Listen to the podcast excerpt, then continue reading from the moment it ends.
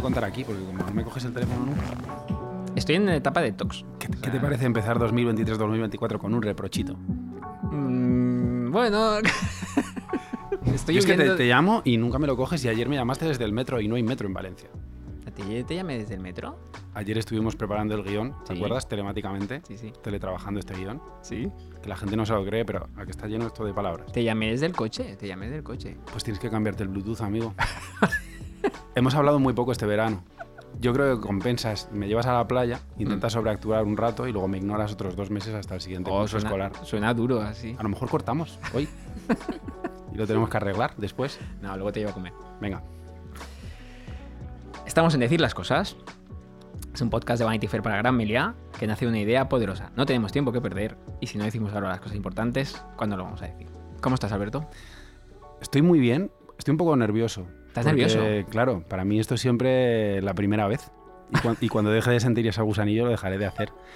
Pero estoy un poco intranquilo porque cada vez cambias la entradilla. Sí. Y a mí me ha parecido revolucionario que volvieras al formato tradicional de Sí. entradilla.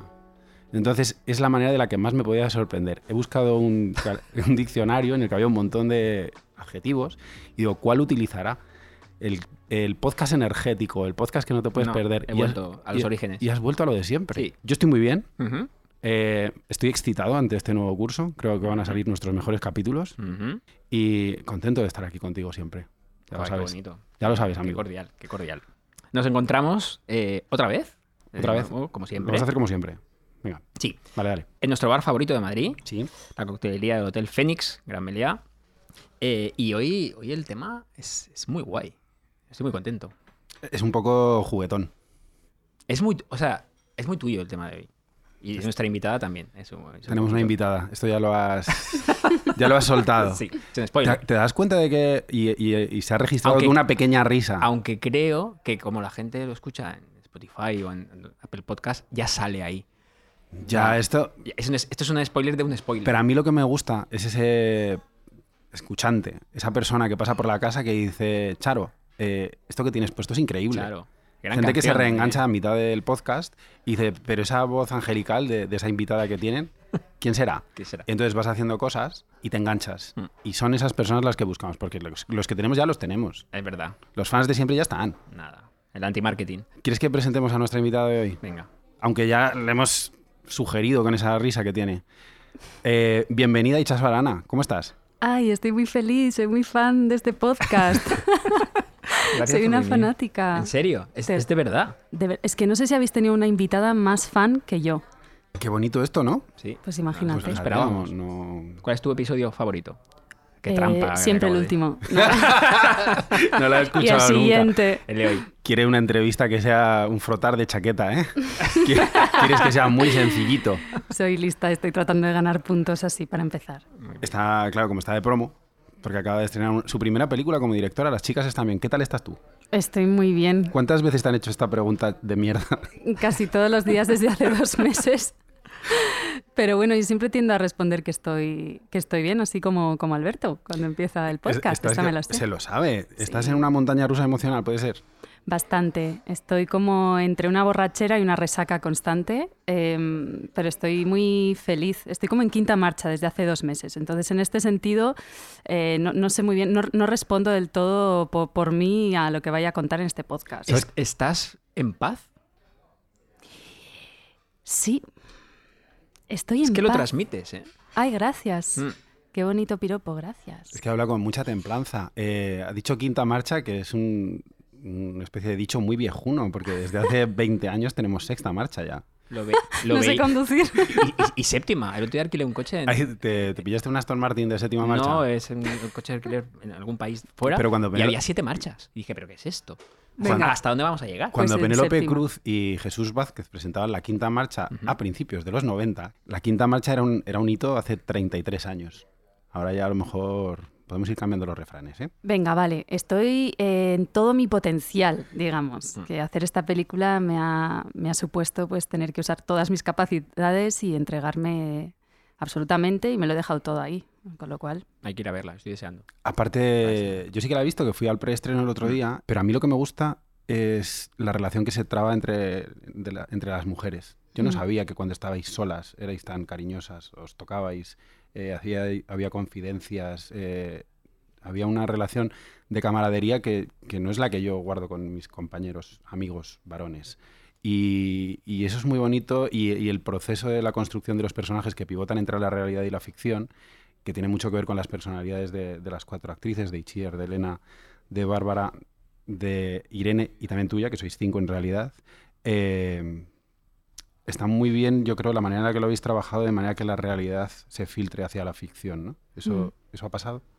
Ha pasado. En realidad la película nace de un deseo profundo de retratar a estas cuatro mujeres y actrices que amo, que me encanta cómo nombran el mundo, cómo lo miran eh, y que se prestaron pues muy generosamente y casi temerariamente diría a ser retratadas por mí en mi primera peli, ¿no?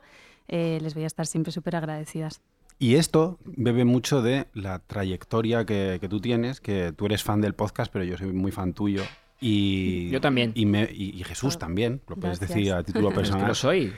Y de hecho, eh, tus pelis, vuestras pelis, forman mu- mucho parte de nuestras conversaciones. Se ha, O sea, se ha hablado mucho en, sí, en sí. este podcast y, y en nuestra amistad de, de vuestras pelis. De Mm. hecho, tú lo sabes, o en algún momento te lo he contado, que La Reconquista y La Virgen de Agosto son dos películas a las que yo les he consagrado una carta del director en, en- Mm. en papel, porque cada vez que las vi me dieron, me dieron un shock. Y, y son películas que están conectadas, incluso también Las chicas están bien, forma parte de esta factoría en la que está Jonas Trueba sobrevolando todo esto, eh, como director, como productor, como facilitador. Y tú has sido su musa en La Virgen de Agosto, en La Reconquista. Y La Reconquista es una película que nos gustaría abrir el melón aquí Mm. para decir que si está bien abrir las puertas del pasado en cuanto a las relaciones. Tú como musa de esa película, como persona que, que estuvo ahí diciendo las líneas del guion, pero supongo que también trabajando el guion en la gestación, ¿cómo es esto de llamar a un ex o a una ex, abrir las compuertas del pasado y del infierno y ver si sale bien, cara o cruz? ¿Cómo, cómo lo afrontáis? ¿Lo habéis hecho alguna vez? Yo sí, yo lo he hecho alguna vez, confieso. ¿Tú, Jesús? Yo lo he hecho alguna vez, eh, pero voy a hacer una pequeña diferenciación, eh, porque yo creo que hay dos maneras de, de, de esta volver a quedar, ¿no? Volver a quedar. Una, por volver a la película, es la reconquista, es quedar con intenciones sentimentales. Y otra es eh, quedar o hablar para eh, cerrar bien una relación, ¿no? O para las cosas que no dijiste, terminarlas de decir, o lo, lo hemos comentado antes. O para em, decirlo todo, ¿no? Decir las cosas Mm. y cerrarlo bien. O que haya un, un punto y seguido bonito. Entonces, no, no lo mismo, digamos. Yo No, creo no que hay que diferenciar en, en, pues vo- volver para ver qué pasa o volver para quedar para decir, oye, yo necesitaba decir esto. Yo he practicado las dos versiones. Y mm, quizás más adulta esta de venir a, a cerrar algo, ¿no? Porque supongo que quizá estaba empezando a sentir que iba a empezar una nueva etapa de mi vida y necesitaba limpiar un poco el pasado, ordenarlo, ¿no? Decir las cosas que se habían quedado sin decir.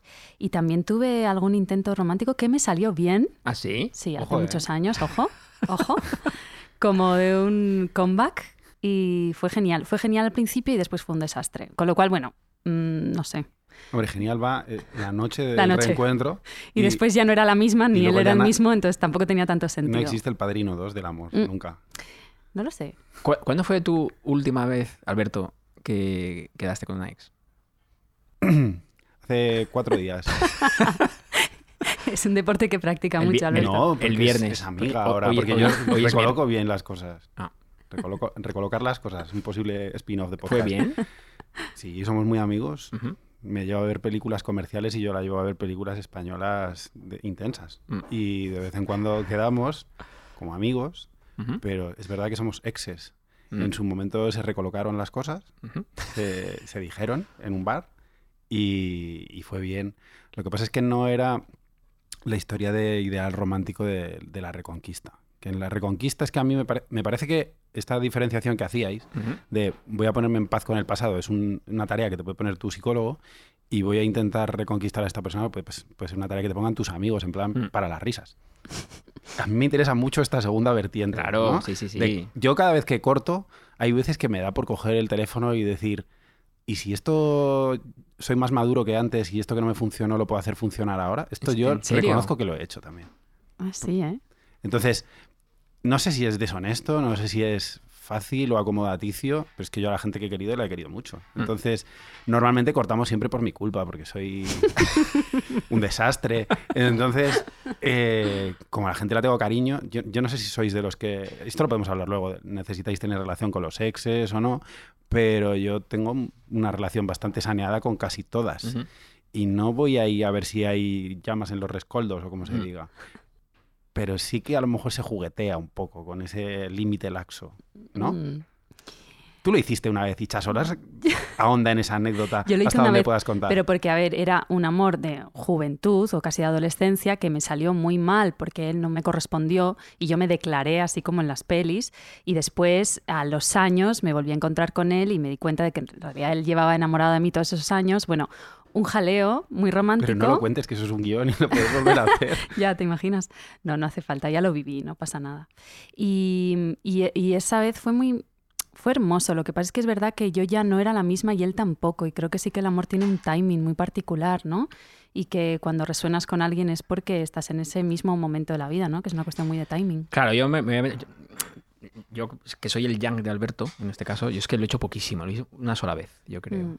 Y, mm, y tampoco es que tenga mucha relación con exes, pese a que en general he quedado bastante bien. Y aquella vez, que fue hace muchos años, tuve una sensación terrible, entre comillas, y sin comillas, de, hostia, es que ya, ya no soy el mismo. Mm. Y había pasado solo un año. O sea, hubo una ruptura, pasó un año, un año y medio, y cuando volvimos a vernos, eh, era como, "Hostia, es que yo soy el que se ha ido a otro sitio. No, no mejor ni peor, Mm. no, pero estoy en otro lugar. Y, y- y la persona que yo era cuando estaba contigo, mm, ahora no, no, no me reconozco en ella. O sea, Mm. llevo otro traje. Bueno, es que las parejas son espejos, ¿no? Sí, completamente. Entonces, para, para mí, eso lo ha hecho siempre. Yo creo que por eso cerré la puerta años después, Mm. en la madurez, ya a eso, porque, porque mm, lo veía extraño. O sea, lo veía, fíjate, y, y respeto muchísimo, y lo entiendo, eh, volver atrás. Pero lo veo como una sensación de un poquito de fracaso. Que sé que es una Como de no evolución o sí, algo así. como una palabra muy Mm. gruesa. Digo mm, respecto a mí mismo. Para no insultarme, por eso dije con respecto a mí mismo. No, le- pero que, que yo veo, yo envidio em, a las personas que mantienen una relación sana y Mm. adulta. En mi caso no ha sido así. Es, hemos- Es que hay, hay gente que se queda soltera periódicamente, Mm. ¿vale? Entonces, Gente. igual, igual que vosotros tenéis una muestra general. poblacional eh, un poco reducida y, y a ti te ha salido regular y a ti te ha salido medio bien, yo que tengo una muestra poblacional más amplia, digo que a veces sale bien y a veces sale peor. ¿Por qué? ¿Seguimos siendo la misma persona? Desde luego que no. Igual que ese río, que ya nunca es el mismo cuando pasa. Pero hay veces que habéis evolucionado en paralelo. O que esa persona que reencuentra al sujeto que tú eres eh, es igual o más interesante. Yo lo que parto es de eh, un planteamiento muy sencillo, que es, tengo mucha pereza por contarle a alguien toda mi vida, todas mis rarezas, todas mis De cero. anécdotas de cero. Ya. Me parece una pesadez absoluta. Y dado que el alma gemela no existe, porque si existe, a lo mejor está en China y nunca la voy a ver, con el material que tengo a mi disposición, a ver cómo construyo. Y para eso te vale casi cualquiera si te portas bien, si las dos partes se portan bien. Una relación es una cosa de, de compatibilidades, de hacer algunas renuncias que no te sean fundamentales y de que dos personas trabajen como un equipo. Y para eso te vale casi cualquier persona. Entonces, cuando hay cariño y hay una trayectoria, lo puedes construir. Al menos mientras Hichazo se echa las manos a la cabeza, es lo que yo considero. Creo- Que yo soy muy partidario de que encontrarte a alguien en el ascensor y que haya un flechazo. Y Es ojalá que yo pase. soy súper partidaria de eso. O sea, yo siempre futuro entre antes que entre pasado, que no ¿eh? pase. ¿Qué Pero- haces? ¿Te quedas en casa viendo películas de Isiguro? Seguro. Eh, no, pero sí que creo que mientras estás quedando con una ex no estarás quedando con, con alguien nuevo, ¿no? Está O ocupando sea, el creo que, de claro, oportunidad. ¿no? ocupa... Pero y si yo creo, solo te ofrezco un café. creo que las viejas historias ocupan un gran espacio en, energéticamente hablando, ¿no? Eh, en nuestros afectos y, y yo sí que soy siempre de apostar más por lo desconocido y la aventura, a pesar de que obviamente soy muy partidaria de, de tener buenas relaciones con los ex, pero más bien para seguir hacia adelante más que para quedarme ahí en el pasado. Vale, y partamos de que todo esto es una caricatura y que yo he hecho a lo, lo he hecho a lo mejor una vez o una vez y media o dos. Pero te estamos usando, está bien. Eh, Te queremos igual. Está fenomenal encontrar gente nueva, pero antes estaba hablando precisamente con una amiga común de todos que, que cada vez cuesta más conocer gente. Que hay que mirar a ver si hay anillos en los dedos para, para ver si en la cuarentena todo esto. eh, antes, cuando tenías 20, todo el mundo con todos a la vez en un poco constante y era medio fácil. Pero ahora, eh, a lo mejor lo, lo que más se busca es la calma, ya sabéis. No, pero también, lo dice el también está ese esfuerzo del que estás hablando. Claro, tienes que, Pero que una caña, no otra vez tu una vida. caña no vinculante, un ponerte al día con alguien y de repente la reconquista. Vayamos a- al sujeto de análisis sí. de esta película, que además está en plataformas, se puede ver y es, es precioso como tu personaje queda con el de Francesco Carril y la primera escena eh, prácticamente sois vosotros en un chino al que yo he ido. Yo he ido- Increíble. yo he ido a ese chino y se ha convertido en uno de mis sitios de preferencia porque está al lado. ¿Fuiste el viernes? No, porque está cerrado. ¿Sabéis que lo han cerrado? ¿En Ah, ¿lo serio? han cerrado? ¿Ya no Ese- puede haber ese- reconquistas? Ese restaurante ya está cerrado. Wow. Yo iba a uno mucho siempre, eh, históricamente, porque está enfrente de los Ideal, eh, que se llama Matador, que tiene una tortilla buenísima. Bueno, es que yo te he visto en Matador. Es verdad. Claro, Y yo un, también. y un día que el Matador estaba cerrado, dije, ah, pues ese día fui a- al, Ah, al sí. restaurante que se llama eh, Plaza del Ángel, se llamaba. Plaza del Ángel, es bonito. Eh, un restaurante chino que se llama Plaza del Ángel. ¿Y ya no que está? Que no es muy... A lo Increíble. mejor no es está, muy a lo mejor representativo. está en obras. No, está cerrado. Eh, las últimas veces que he ido estaba cerrado y además ayer llamé a los teléfonos para preproducción de este podcast y estaba apagado tanto el móvil como el. Es como claramente una señal de que ya no hay que volver He hecho mi trabajo periodístico. Pues la última vez que fui a ver, creo que Asbestas, Sí. que, que te vi en, en Total. Matador. Eh, como no cabíamos en Matador, eh, me fui con una amiga a la que no estaba reconquistando para nada. Fui Ujú. a mi, a mi restaurante chino de referencia, que es el de la Reconquista. Y me pareció muy bonito que mientras te estaba viendo no estaba reparando en que iba a acabar en el restaurante donde yo te conocí por primera vez, que fue en ese fotograma de esa película. Qué bonito. Hmm. Serendipia. E Ichazo Arana y Francesco Carril, que es su coprotagonista, se reencuentran después de haber sido novios en el instituto y de tener ahora vidas eh, pues más hechas. Ella soltera, él con una novia, y se genera esta pequeña fricción de me dejo engatusar, pero no, porque tú estás con un poco más de ganas. Él sabe que no quiere pecar, pero está pecando un poco solo por el hecho de quedar contigo. Y tú le enseñas una carta que os habíais escrito Es que es una peli muy y se romántica, ¿no? remueven cosas. Mm. Y la vida no tiene que ser una película, pero esa película se parece un poco a la vida. Yo quiero pensar que varias de las pelis que he hecho se parecen a la vida, ¿no? Que mm, yo por lo menos pongo ahí mi vida en, en mi, en mi trabajo y considero que soy una especie de mm, investigadora de la condición humana para recrearla luego, ¿no? Entonces yo en esa peli llevaba en mi bolso de personaje una carta real de un ex eh, de adolescencia. Luego cuando se enteró se enfadó porque lo dije en un, en un coloquio, Eh, pero, pero en realidad yo le dije que yo podía hacer uso de mi material, ¿no? No deja de ser material de trabajo, pero o sea bueno. que a lo mejor a ese ex mejor no le llames porque ya sabes lo que te vas a llevar. Fíjate lo que me pasó con ese ex que jamás escuchará este podcast, pero que me pareció muy o tierno. sí, porque es sordo. Porque no porque- sé, tengo la sensación de que no, ya no está en mi órbita, ¿no? Pero lo, lo quiero muchísimo. Y es verdad que un- una vez me citó y fue una cita muy extraña en Navidad, típica vuelta de Navidad en, al pueblo, ¿no? En- la reconquista ocurre también en Navidad porque la Mm. chica vuelve como a su casa de su familia. Y, y me, y me citó y al ir me dije, ¿qué, ¿qué cita tan rara ha sido esta? Como que me llevó a un sitio, me habló de su vida y dijo, bueno, pues nada, ya nos vamos. Y luego me di cuenta de que me estaba casi pidiendo permiso para tener hijos. O sea, me dijo que iba a empezar que iba a empezar a intentar tener hijos con su actual pareja. Ya lo habíamos dejado hace igual 15 años. Y me pareció, en realidad me pareció hermoso porque de alguna manera se estaba despidiendo de mí, ¿no? Hmm. Mm. Entraba en esa primera línea de la que no nos... Primera línea de la que no estamos hablando, pero bueno, que, que- que- que creo Sí, que sí. también tiene que ver con, muy- con muy hacer las paces, ¿no? Es O sea, profundo, ¿no? sí, sí, pero, pero a lo completamente. mejor si tú le hubieras dicho, oye, que quiero volver contigo, corta con su novia y ya está. ¿Te imaginas? Es que yo creo que tiene que haber un poco cosas de esas, ¿no? O sea, yo- a mí me la han contado que la noche antes de casarse una amiga le mandó un mail a un amigo suyo y le dijo, si, si tú quieres no si me tú caso. me dices, ven, si quieres todo. no me caso. O sea, llevamos cinco años sin hablar, pero si tú quieres no me caso.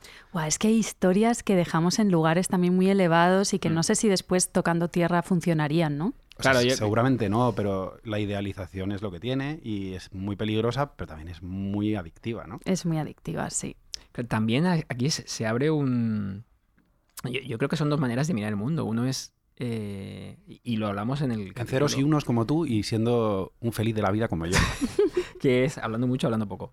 Eh, claro, que es pensar que lo mejor ya pasó o que lo mejor está por venir. O sea, son dos maneras de... de casi de vivir y de ver el amor.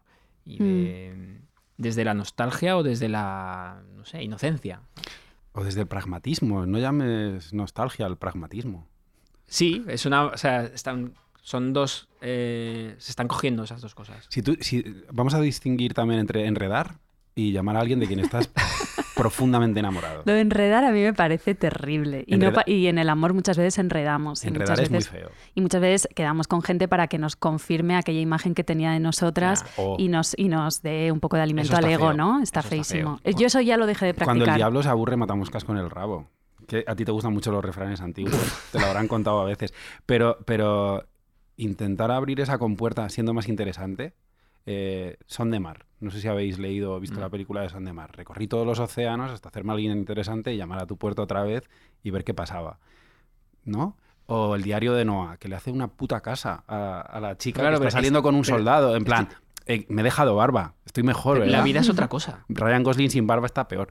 No, La o no, la- o a lo mejor, a lo mejor la vida es hacerle una casa a tu novia. Gosling La verdad es que está- bien igual, Está sí. bien siempre. A lo mejor está Sobre todo porque bien. no es guapo, sobre todo porque actúa bien, es atractivo. Entonces muy eso da igual la barba, no es una cuestión de está forma. siempre guapo.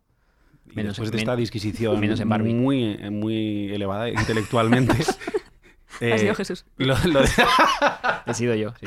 claramente. Pero, pero entonces sí que es honesto y un poco legítimo intentar llamar a, a las ex a las que quieres demostrarle, oye, ya estoy aquí. Pero Entonces estoy eso- más alfabetizado que Pero antes. si quieres algo, sí. Pero no deja de ser un gesto un poco egoico, ¿no? Porque tú vienes a demostrarles que tú has mejorado. Pero tú quieres realmente volver con ellas. Es decir, Sí, piensas sí. en tu Ah, ropa interior Ah, sí, cuando sí, has sí. quedado con ellas. Ah, sí, sí, sí, sí. Sí. sí. Vale, estás dispuesta a pasar el límite, digamos. Estás ahí. No, no, que, que si me dicen que me case, me caso. Que la, que la última vez fracasé y ahora voy a ir con todas y vengo a hacer una oferta formal. Voy con la ropa interior y a veces con un anillo. No te creo. No, pero sí que, Ah. sí que dices, vienes a mostrar aquí respeto de, oye, Mm. esto no funcionó. No he pasado página. ¿Qué hacemos? Y repito que esto lo he hecho una vez o ninguna. Una, una o ninguna. Va bajando, porque antes era Sí. una, dos, tres. Y ahora estamos en una ninguna. No, a con gente que pues, pues, al final te has dado tres o cuatro besos con, con tres o cuatro personas y puedes llegar a quedar con ellas porque queda cariño. Mm. Pero eso es un café. Pero eso es estoy un re- enredar. Pero yo me estoy refiriendo a, a ir más allá. A volver y decir, me equivoqué. También, me a ver. ¿No me, me equivoqué o, o- O o te equivocaste tú? ¿Te imaginas? No me supiste valorar. Te amo, te equivocaste. Yo no- es verdad que siempre he llamado, eh, y esto creo que lo hace un poco más eh, honesto todo, siempre he llamado desde la inferioridad. Mm. O sea, desde en aquella vez eh, no te conseguí mantener a mi lado, ahora qué tal. Ahora, ¿cómo lo Mm. ves? He madurado. ¿Cómo estás? ¿Estás disponible? ¿Estás afectivamente disponible? También entiendo yo, y lo digo desde el- mi lugar de hombre eh, casado, feliz, em, que dos adultos, en su cuarentena o treintena o, o la edad que sea, em, aunque intuyas que no va a salir perfecto, y si eh, se tiene todo el derecho del mundo a pasar un buen rato, no pasa nada. Aunque, aunque intuyas que es un error o no, joder, es una, es una opción eh, absolutamente respetable de, oye, pues mira, porque no quedamos igualmente, vamos a ver una película, lo que sea. O sea, no todo tiene por qué ser, eh, entiendo, eh, la historia de amor de, de Ryan Gosling y... ¿Cómo se llamaba la película? ¿El diario de Noah? El diario de Noah. Sí. No todo tiene por qué ser esa historia de amor. No, no te... Obviamente no. Entonces, No, que- no, y, es, y es muy honesto tener sexo o, o tener magreos eh, que no vayan a, que no vayan a Magreos sí llegar a, que es antiguo, a ¿no? nada muy serio. Morreos. Pero Morreo. sí, ¿Quieres rollo con ¿Quieres, alguien? quieres rollo? me dijo mi amigo Usío, y esto lo he contado en alguna, en alguna columna, que la vida es lo que pasa mientras te estás intentando morrear con gente. Al final lo único que se busca es un buen morreo, Desde como luego. filosofía existencial. Eh, pero vamos a, vamos a esta cosa que es más grande que, que la vida, porque en esa película, en La Reconquista, tú que vas con una carta, Mm. pretendes, independientemente de que sepas o no su estado civil, eh, pretendes remover cosas que para ti son muy importantes. Pretendes obtener algunas respuestas y se te nota por la labor en esa... se- tú miras a, a Francisco con ojos de enamorada en algún momento. ¿O, o crees que no? A lo mejor no lo he entendido. No, sí, lo has entendido, lo has entendido bien. Lo que pasa es que sí que eh, esta película es un, es un viaje en el tiempo, ¿no? Y en realidad yo sí que estaba trabajando. Actoralmente sí que para mí era muy importante que hubiera esa atracción o ese deseo de, de casi que diría de compañía, ¿no? Creo que ese personaje en ese momento está muy sola, está bastante desubicada. Eh, ha vuelto después de vivir muchos años en, en, Buenos Aires, a Madrid, a la casa familiar, y está como en una especie de crisis vital. Y creo que se agarra a, ese, a, esa historia para reconocerse otra vez y ver cuánto de ella sigue existiendo. ¿no? Entonces era un poco más ambiguo que simplemente volver a quedar con alguien que te gusta mucho e intentar liarte con, con él, sino que era algo de reconóceme, ¿no? Eh, dime si existo, ¿no? que creo que eso pasa a veces en el amor, que, que nos buscamos en la otra, en el otro, para que nos diga que, que seguimos existiendo. Qué, qué interesante, porque es un poco y yo creo que todos hemos estado ahí, todos, todas, es, estoy desdibujado, ¿no? Ahora mm. mismo no me, no me termino de encontrar bien, no, no sé quién soy, necesito que alguien que me reconocía, que me conocía, me vea, ¿no? Recuérdame quién era, ¿no? Sí, sí, recuérdame quién era. Es, Cuando has perdido un poco de pie, ¿no? Sí, mm. sí, sí, sí. Es, fa es fascinante y, y, completamente legítimo. O sea, sí. Mira lo que nos trae. Hola. ¿Para quién era? Para ti. Vale. Me encanta, o sea, momento soñado. Fan. Gracias. ¿El olfacio? Por aquí. Muchas gracias. Que disfrute. ¿Trae martini? Para mí, gracias. Aquí mismo encima. Gracias. Vamos a aprovechar, vamos a brindar, eh, porque estamos aquí en nuestro bar favorito de Madrid, en Decir las Cosas, que es un podcast de Vanity Fair para Gran Melea, y estamos hablando de las eh, segundas oportunidades. Yo siempre he pensado que cuando brindamos encima de los micrófonos nos podemos electrocutar, ¿no? Pero supongo que si esto llega al aire es que, que todo estará bien. ¿De qué estábamos hablando? Que, que a veces quedamos eh, con alguien mm. para que te reconozca cuando no estás tocando pie, que me ha gustado la, la expresión. Mm. Y también, fíjate, yo creo que hay otra, otra necesidad oculta, porque hay, hay como muchas muchos anhelos, ¿no? Cuando, mm. cuando, uno mira su pasado, hay mucho ahí detrás. Uh -huh. eh, que es, creo yo, ¿eh? O en mi caso era así. Era como, quiero creer que existe la idea de la tabula rasa, de empezar de cero. Mm. O sea, lo he hecho tan mal, o era tan infeliz, o tal, que es, podemos volver a empezar de cero, cuando no existe en realidad. tú eres tú, tu pasado, tus experiencias, no, no se puede empezar de cero en, en nada. O sea, porque llevas tu mochila, ¿no? Pero yo creo que está esa necesidad de, oye, borramos todo lo anterior que no funcionó y lo reintentamos. Creo que con una misma persona es muy complicado, Ah. pero sí hay una especie de ilusión de tabula rasa cuando empiezas con alguien, ¿no? Yo creo que cuando empiezas con alguien Sí. te da la sensación de que podría ser alguien mejor de lo que eres, es, ¿no? Y eso es.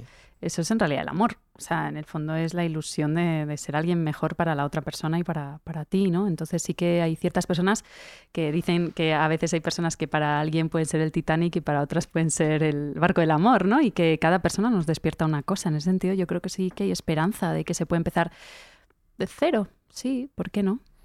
Tu personaje es muy, mm, muy bonito. A, a mí me gusta mucho pensar en él porque se va a Buenos Aires Mm. eh, y viene como una persona muy cosmopolita, un poco eh, huérfana, por así decir, Mm. pero, pero llega a Madrid y se pide su Fernet porque ha, ha conocido mundo y Mm. le extraña que no lo haya porque para ella está en el día a día.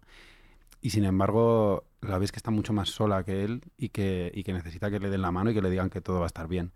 Y, y sin embargo, él que ha llevado una existencia aburrida, que cuenta su rutina y que es una rutina eh, muy acomodada, al final es el que parece que se ha equivocado menos. O el que, o el que ha tenido el, el espacio de tranquilidad que ella busca ahí. Mm. Es como, tú has dado muchas vueltas para buscar lo que yo tengo ahora y yo no me he Mm. movido de esta baldosa. Y, y por eso me parece un personaje un poco trágico, porque ella busca cariño y él busca que no le muevan mucho los cimientos, porque, porque además son un poco débiles, porque sabe que tiene ese duende dentro, ese embrujo y que, y que le puede tentar, ¿no? Mm. No, qué bonito lo que dices. Sí que hablábamos de que quizá él ha cambiado menos desde cuando... Es, es curioso, porque sí que es verdad que él quizás es un personaje más conservador y la mía viene un poco más a revolucionar, sí. sí, más, más, más acomodado. Eh, pero ella viene a recordarle ese embrujo, ¿no? Ese hechizo a, la- a lo mejor que les unía y ese pedirle algo más a la vida, ¿no? Que probablemente le pides más a la vida cuando tienes 15 años y crees en una- un, un amor romántico y, y blanco y puro, ¿no? Entonces, sí, no sé, creo que los dos son tienen algo trágico, ¿no? En ¿Qué edad tienen dos. los personajes en el reencuentro? Mm, yo creo que están casi con 30 más o menos. Mm. Es una La edad, crisis dif- una edad complicada. de los 30, sí. El retorno de Saturno. Ahí. Sí, es que, por así decir, es como en- antes del atardecer. ¿No? En, Sí, exacto. Qué bonita la- película, por favor. En la segunda fase de... ¿Os gusta más que la primera? A mí sí. A mí es mi favorita de las tres.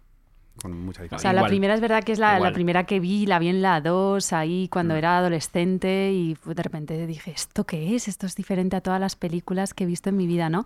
Pero antes del atardecer creo que es una peli muy madura, Sí. con un tipo de, no sé, hay una madurez, un romanticismo maduro que es súper interesante. Sí, una textura súper Yo la, bonita. yo la ¿no? recomiendo mucho a los adolescentes porque creo que sigue vigente si te quieres si, si eres enamoradizo, pero están para verla cada yo he tenido la suerte de verlas a tiempo real, en la edad en la que me correspondía. Dicho lo cual, he intentado ver la primera hora y me parece súper naif y redicha. La segunda no le cambiaría ni una coma y la tercera es demasiado trágica para Mm. mí. Pero la segunda es, es un poco donde están los de, los de la reconquista. Hay, una, hay ciertas personas, y creo que tu personaje lo hace, que es que es la típica persona con la que puedes acabar bailando en un, en- en un sótano clandestino a las 5 de la mañana. Y esto va a pasar siempre con, con ella. Eh, Y va a sacar una parte de ti que casi nadie más te saca y que es muy adictiva porque, porque la quieres recuperar. Es, y yo he estado en el punto del chico, es yo también soy esto. Yo a lo mejor no soy el que se sube a una barra de bar a las 5 de la mañana a bailar, pero siempre que vaya con esta chica lo voy a conseguir. Y eso es una droga muy poderosa, porque si tú tienes una relación, hay quien busca, hay quien se enamora de las montañas rusas y hay quien busca una estabilidad más grande, pero si ese duende te pica, eh, hay gente con la que sabes que, que te va a sacar la parte más lúdica y, y- y que no está al alcance de casi nadie y a poco que escarbe ella sí lo va a conseguir, ¿no? Sí, es, bonito eso, ¿no? Como le despierta al final a la vitalidad, porque es la, vitalidad lo que hace que, la vida sea más extraordinaria, ¿no? Que, que levemos un poco los pies del suelo. Eh, yo creo que, el amor es uno de esos espacios de excepción donde nos atrevemos a, a ser más, que, más grandes que la vida, ¿no? Y creo que este personaje, pues le. Sí, le despierta eso, pero no es nada que él no tenga, ¿no? Sino que simplemente quizá ha olvidado o ha. mm, Sí, ha guardado debajo de 20 colchones. Sí, también es que es, es eh, la responsabilidad que, que- que a veces le concedemos al otro. Quiero Total. decir, que, es, que injusta es. Quiero decir, eh, y no es una crítica al personaje de él, para no, nada. no, no, pero sí porque todos entiendo. hemos vivido todas las etapas y, todos, y todo está por vivir además. Pero mm, esa parte tuya del personaje, mm, un poquito más alocada o más que ella le puede despertar, es tu responsabilidad. Eh, mm, buscarla, encontrarla, darle espacio, hacer locuras con ella o sin ella, con tu pareja o sin tu pareja, con tu amigo o sin tu amigo, como tú quieras, solo. Mm. Em, no de esa persona.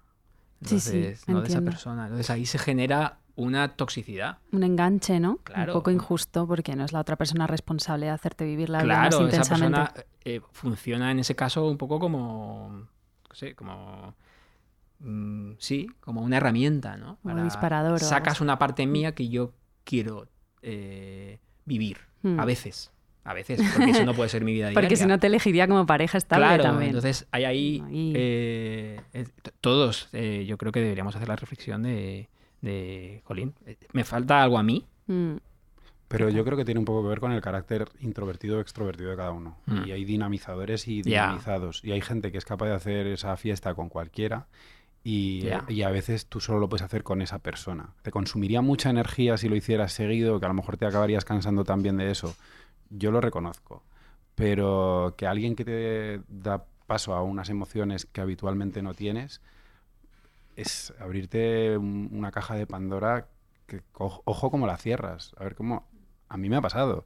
eh, el hecho de decir, yo soy como soy con esta persona o soy así siempre y simplemente es que a veces soy gregario y necesito que me prendan la mecha. Luego soy mechicorto, pero, pero yo podría hacer esto por el resto de la gente. Eh, podría Seguro ser, que lo haces con podría otras ser un personas. catalizador, Sí. pero pod- podría ser un hichazo en, en la reconquista. Me gustaría pensar que sí, porque es, es- es gente que es como hadas. O, y tan difíciles de encontrar que, que son excepcionales y, y cada uno a lo mejor tenemos nuestra nómina. ¿Seremos eso para alguien? Sería bonito pensar que sí.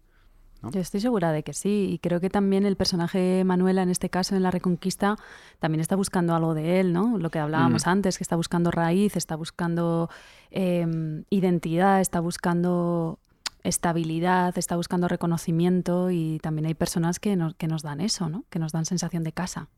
Sí, y también, fíjate, el- es una parte de ella que ella no encuentra. Claro. Entonces es, es mm, poético Mm. eh, que, que el- se necesite reconocer ¿no? en, en- en otra persona. Totalmente. Y, y también, no, no lo había pensado, pero también es un, un signo de madurez.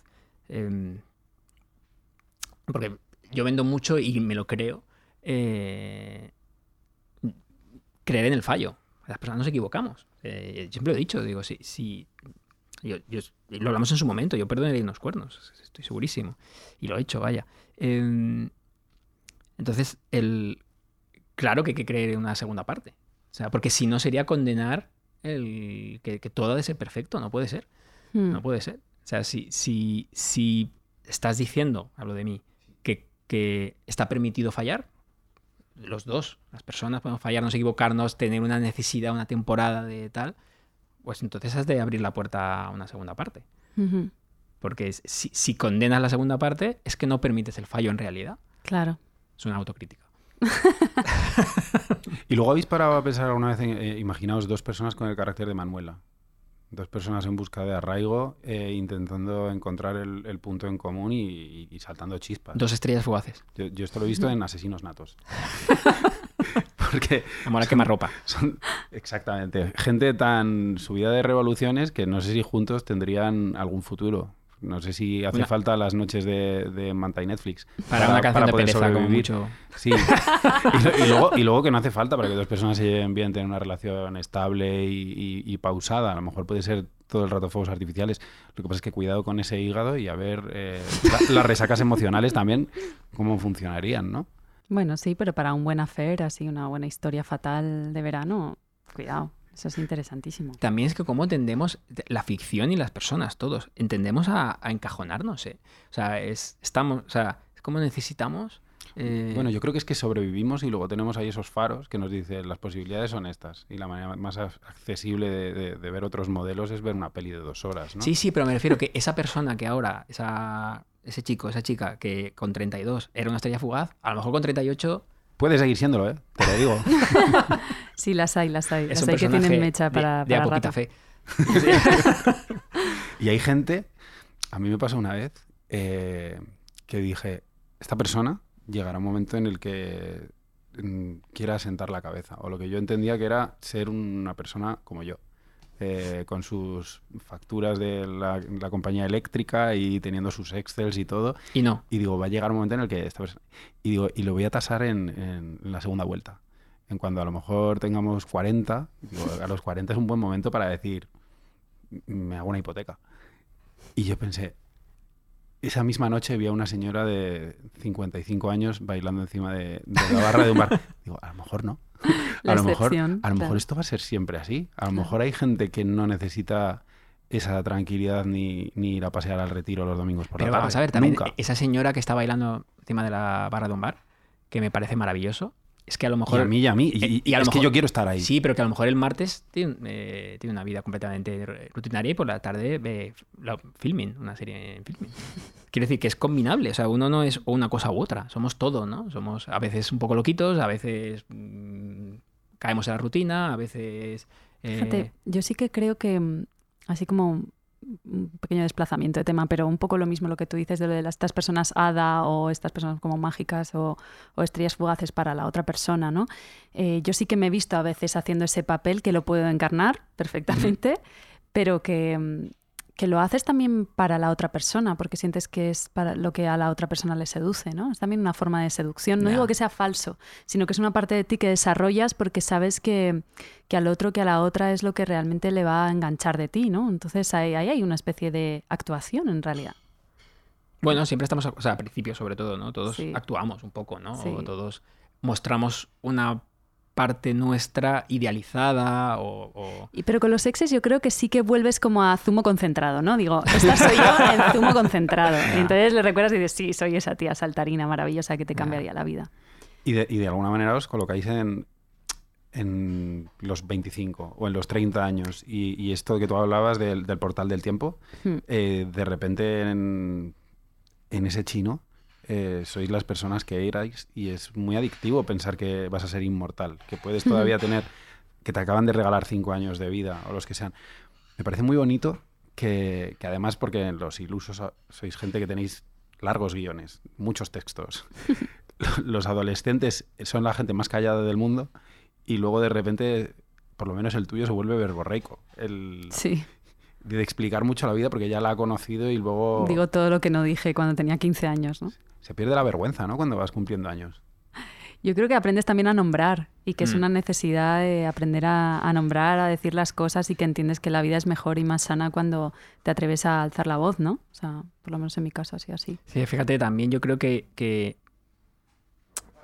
a veces por, en mi, en mi caso, ¿eh? a veces por cobardía, en su momento, ¿no? Cuando tenías 15 años, no dijiste las cosas por cobardía. Pero a veces no es por cobardía, sino es como no las había eh, conceptualizado siquiera. O sea, Claro. eran como pequeñas Intuiciones, intuiciones, pero no, no había no- había escrito ese texto. Claro. Entonces, te lo quiero decir, ¿no? O sea, ya, ya está, ya está creado, ya, ya, ya sé cómo pienso. Pero entonces no lo sabía, simplemente pues, iba rebotando, ¿no? Como los coches de choque, ya está. Que ta- también está esa parte de, de mm, querer expresar, ¿no? Total. Creo que además el personaje de Manuela, cuando se encuentra con él en el chino, también lo usa de pared en el sentido de explicar todo lo que le ha pasado estos años, ¿no? O sea, que a veces también el testigo, la mirada de- del otro te ayuda a poder eh, explicarte a ti misma, ¿no? Y creo que él en parte también lo está usando, aparte de seduciéndole, aparte de mil otras cosas, pero también lo está usando de, de pared, ¿no? Y hay muchas catarsis en esos encuentros, yo creo. Mm. Eh, cosas que te dicen y, y no te esperabas, o cosas que te atreves tú a decir y la otra persona pone cara de, si me hubieras dicho esto Wow, sí. en ese momento, Que resignificas todo. a lo ahí. mejor todo sería muy distinto. Pero tú no sabías. Yo siempre he sido de pensar que es todo de piel y hay veces que lo puedes acompañar de buenas palabras y ahí se multiplica. Y he aprendido a, a desterrar el valor de las palabras, porque si, si la persona no lo siente sin palabras, es muy difícil que lo sienta con palabras. Mm. O todas esas cartas que le has escrito a alguien que te ha dejado eh, y tú piensas que con esa carta lo vas a reactivar. Mm. No, no, con una carta yo no he visto nunca a nadie. Y tú has escrito unas nadie. cuantas, ¿no? Yo he escrito una. Ah, una. Yo he escrito una Había carta. entendido en otro y- podcast que varias. Pero larga. No, yo he escrito una carta en mi vida y, y pensaba que eso iba a ser el game changer. Luego resulta que estaba con... Y esto no hubo reencuentro ni nada. Eh, yo pensaba que, que iba a haber el, el cambio de actitud de ella de... Es que me acuerdo de mi ex y no era un buen momento para empezarlo. No, no te equivoques, yo no era suficiente y ya está. Entonces tú mandas esta carta de... Como no te lo he sabido explicar en directo, te lo explico por aquí. No hay ninguna configuración de palabras conocida por mí que pueda hacer que esa persona sienta lo que sentía por su ex. En- Pero esto es un contradios con el propio Mm. podcast, porque decir las cosas finalmente no, no te, Yo- no te yo digo, yo no que, el pro- que el podcast sirva para conseguir a tu exnovia o tu exnovio, queridos Mierda. oyentes. ¿no? En, en todo caso, yo creo que esa carta, y eso lo tengo clarísimo, eh, nos la enviamos a, nos- a nosotros mismos. Total. Así que sí que se dice. La... Yo, Sí, yo- yo ahora sí que acabo- sirven, sí que yo ahora sirven. acabo, yo ahora acabo de Te la des- enviaste a ti. Acabo de desrecomendar que, que la escriba a una amiga. A una amiga que, que lo está pasando mal y dices, si yo le digo todo lo que tengo dentro y, y quiero exorcizarme y hacer esto, digo, si haces eso, a lo mejor para otra persona significa muy poco, a lo mejor no te contesta y te hace más daño el hecho que no te conteste. A lo mejor necesita enviarla. Mm. Seguramente sí, pero el, el no, no- no recibir respuesta, Mm. escribirla y, y quemarla, yo, para mí es una opción maravillosa. Pero escribirla y no recibir ningún feedback es, joder, Ah. puse demasiados huevos en esta cesta y no te lo mereces. Puedes mandar un mensaje previo que sea, oye, te voy a mandar una carta. ¿Me la vas a contestar? Porque. Jo, pero es que eso es No. muy antirromántico, Sí, ¿no? Yo no, creo que eso no se puede hacer. Pero sí que a mí me gusta mucho la idea, que era la, la que ha dado Alberto, y es, es muy psicomagia, Jorodowski y todo ese rollo, de escribirla y quemarla.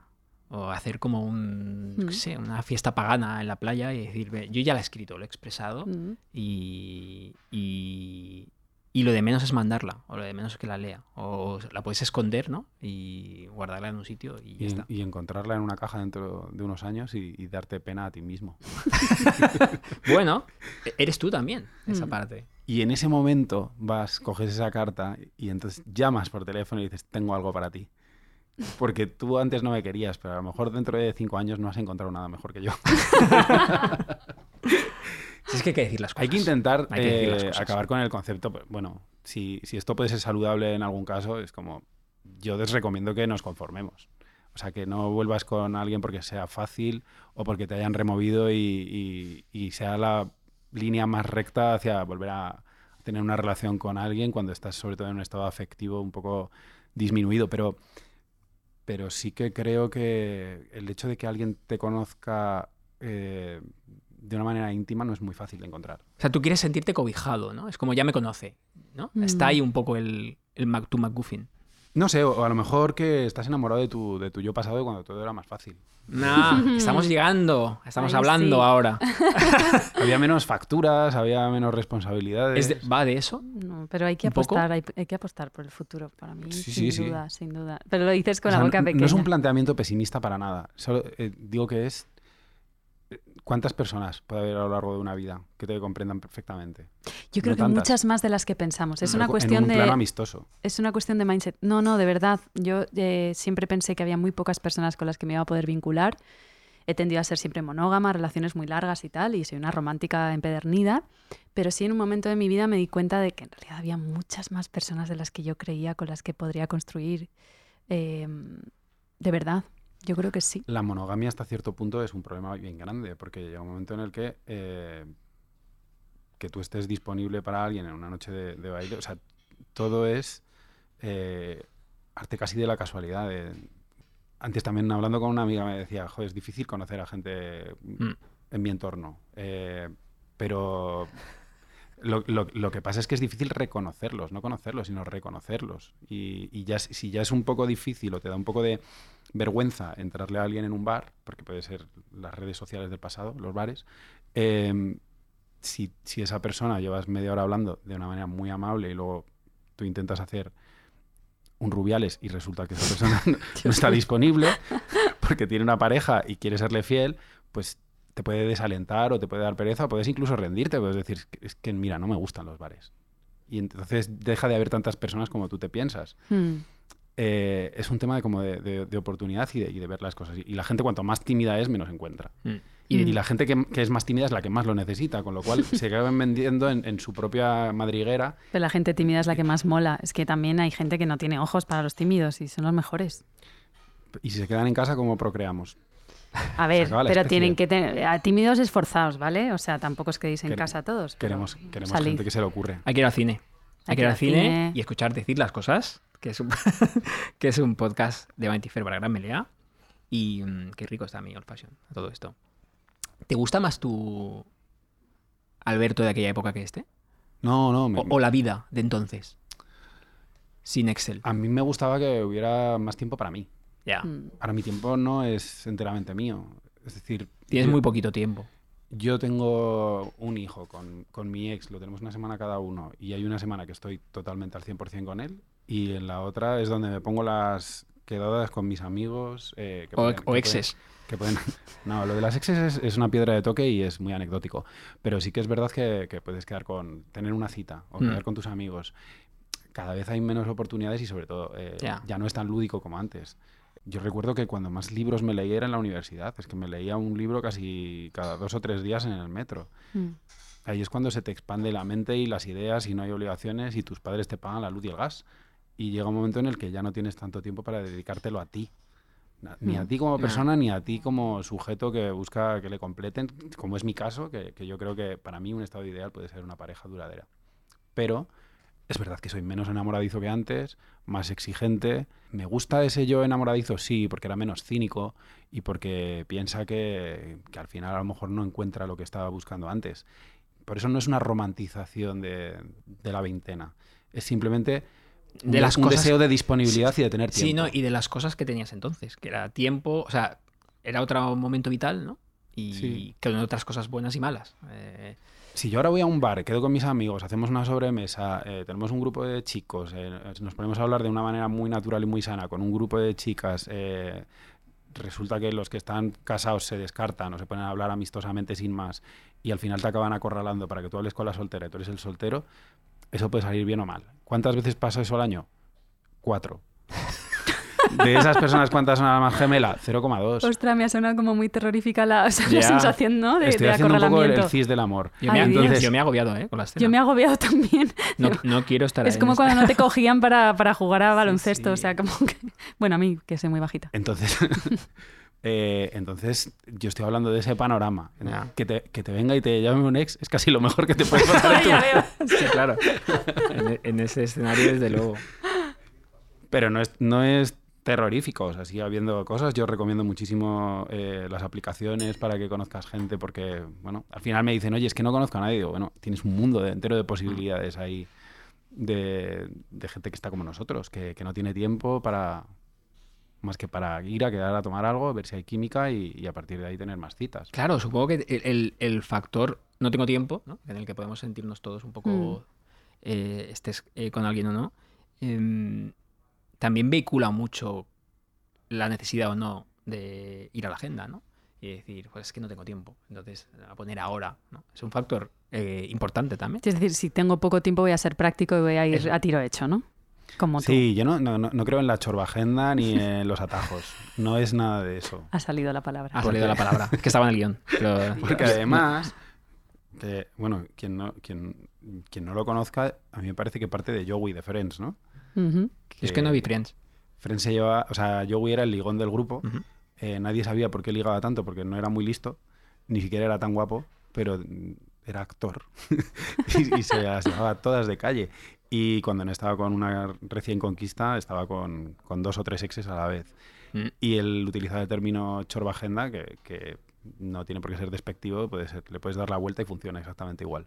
Eh, ¿Cómo sería en inglés, no? Digo, porque... no me acuerdo, pues yo la vi en Claro. español la Claro, primera. claro, que la vimos en español. Claro, habrá, un, habrá, un- habrá una, habrá una palabra. Joey, Joey enredaba, era de los que enredaba. Tanto que enredaba. Madre mía, qué peligro público. Yo no tengo chorbagenda, ¿vosotros tenéis? Imagínate. No, no, no Aunque había esté- oído esa aunque esté palabra desde hace oculta. 15 años. Tu, tu agenda, es- vuestra agenda es, es- Tú tienes agenda física, tienes pinta de tener. No. No. No, yo, yo- yo- o sea, yo no la tiré porque no tiro nada, tengo una agenda antes de que hubiera los móviles y la conservo, pero... Y lo he ¿Quién estará ahí? utilizado, y, lo he utilizado y, y muchas veces no funcionaba el teléfono. Pero era porque necesitaba unos apuntes. A lo mejor se cambió el teléfono. A lo mejor.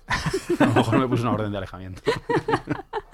El otro día hice un ejercicio muy, muy curioso que, que- que me sorprendió a mí mismo, que es, me, me- me compré el típico móvil, segundo móvil, ¿no? Móvil detox, que solo es para llamar, y con otra SIM. Y añadí manualmente, eh, digo, voy a añadir los teléfonos básicos, y eran 10. 10. Tú estás. Más vale. Que es, Me ha mirado a mí. mi, sé, pues mi madre, mi mujer, mi hermana, eh, teletaxi. eh, o sea, y eran 10 teléfonos. Ya Tele- está. teletaxi más que muchas personas. Era, eh, y es curiosísimo ese ejercicio de, de- me tengo que quedar solo con 10. Y, y- y- y casi siempre es suficiente, yo creo. Si hubiera, si yo me tuviera que ir a una isla desierta, me llevaría a vosotros dos. Qué bonito. Oh. No es verdad, pero nos gusta igual. Sí, no es verdad, pero bueno, es un poco enredar, pero sí. no pasa nada. Nos estás enredando. No sé, ¿habéis aprendido algo de aquí? ¿Tú qué, ¿Tú qué crees? que tú ¿Te han hablado mucho de tu película? De, ¿Te han, de- te han- te han dicho que, que han ido al chino más veces que del- yo? de- de la Reconquista. Sí. Pues hay unos pocos fanáticos, la verdad. Es una película que, que yo creo que no, no fue muchísima gente al cine. O sea, que de las pelis que he hecho no es de las que más se ha visto, diría.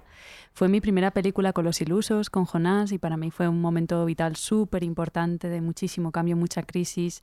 Es curioso cómo a veces las películas funcionan como- casi como cine Ouija, decimos, o como que son como como que, como que, auguran el futuro, ¿no? Y es verdad que yo quizá en ese momento cuando la estaba actuando no estaba tan en crisis, pero después del rodaje se me partió la vida y la tenía todo, acabé con todo el revés. Y fue muy, muy especial ese, ese proceso y muy, mucho descubrimiento del cine, de, de muchísimas cosas, ¿no?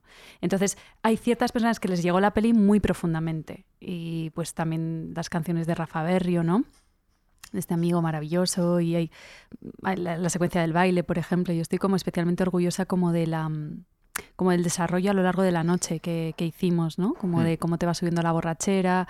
Creo que es un desarrollo muy, muy sutil y, y que era complicado de hacer y que, mm, no sé, le tengo muchísimo cariño a esta película. También, una de las lecturas, o, o- o mi lectura, y cada uno vemos lo que queremos ver, ¿no? O vemos la parte que más. Es una carta de amor preciosa a Madrid. Mm, sí. Eh, pues es por ese amanecer, por las calles, Sí. por. eh, es. es o yo lo quiero leer así, y, y forma parte un poco también de muchas de las cosas que hacéis, ¿no? Yo creo que las pelis que hacemos reúnen las cosas que amamos, ¿no? Y Mm. que es una manera también de, de, de reunir pues rostros, amigos, lugares, luces, ¿no? Em, colores que, que amamos y, y entregarlos y, y compartirlos con, con los demás, ¿no? Qué bonito. Bonito. Yo no os pongo ningún punto a la I. Está bien. Me parece que reconquistemos cuando haya que reconquistar y cuando Mm. sea reconquistable y venga bien. Y si no, no pelemos la pava. No hay que pelar la pava, un poco. Pero no enredar. No enredar. Enredar no es ha quedado claro que no, de No, chicos, chicas, no enredéis. No No enredéis. enredéis demasiado, ¿vale? Sí, un placer. Ay, Qué bonito tenerte. Gracias, qué ilusión, de verdad que soy fan.